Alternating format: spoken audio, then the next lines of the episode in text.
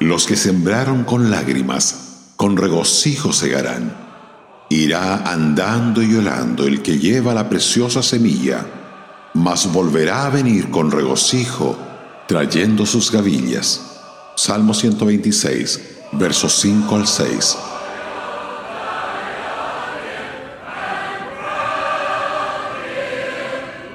En el Salmo 126, los hijos de Israel rememoran el tiempo de su regreso a la tierra después de su cautividad en Babilonia.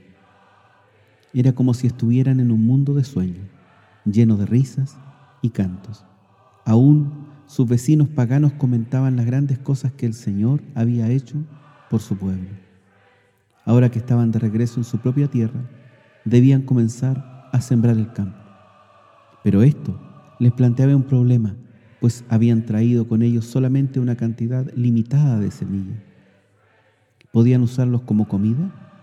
Después de todo, no había cosechas en el campo que recoger, o bien podían usarlos como semilla, sembrándola, con la esperanza de una cosecha abundante en los días futuros.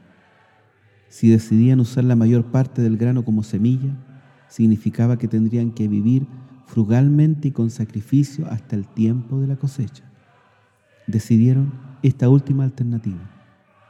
Mientras el sembrador caminaba por sus campos, hundía sus manos en la semilla y la esparcía en la tierra de surcos abiertos, derramaba lágrimas ante la idea de las privaciones que él y su familia tendrían que padecer hasta el tiempo de la cosecha. Pero más tarde, cuando los campos rebosaran con grano dorado, sus lágrimas se tornarían en gozo a medida que llevaba al granero las gavillas maduras.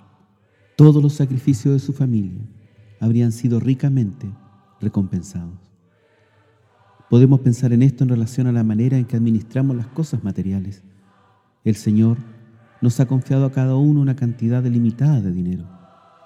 Podemos gastarla en nuestro propio beneficio y comprando todo aquello que nuestros corazones desean o podemos vivir también invirtiendo parte de ello en la obra del Señor, en la obra misionera, en literatura cristiana y tantos servicios a los cuales podemos ayudar en la medida de nuestras posibilidades. En este caso, esto significaría escoger un nivel de vida modesto, de modo que lo demás que no es esencial para la vida diaria es para la obra del Señor. Significa vivir con un presupuesto un poco más restringido para que las almas no perezcan por la falta del Evangelio. Pero cualquiera de estos sacrificios no serán dignos de mención cuando llegue el tiempo de la cosecha, cuando veamos a hombres y mujeres en el cielo como resultado de nuestras vidas sacrificadas.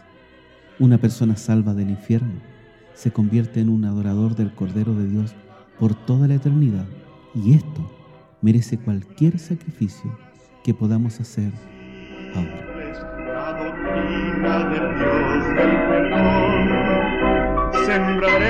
Radio Gracia y Paz, acompañándote cada día.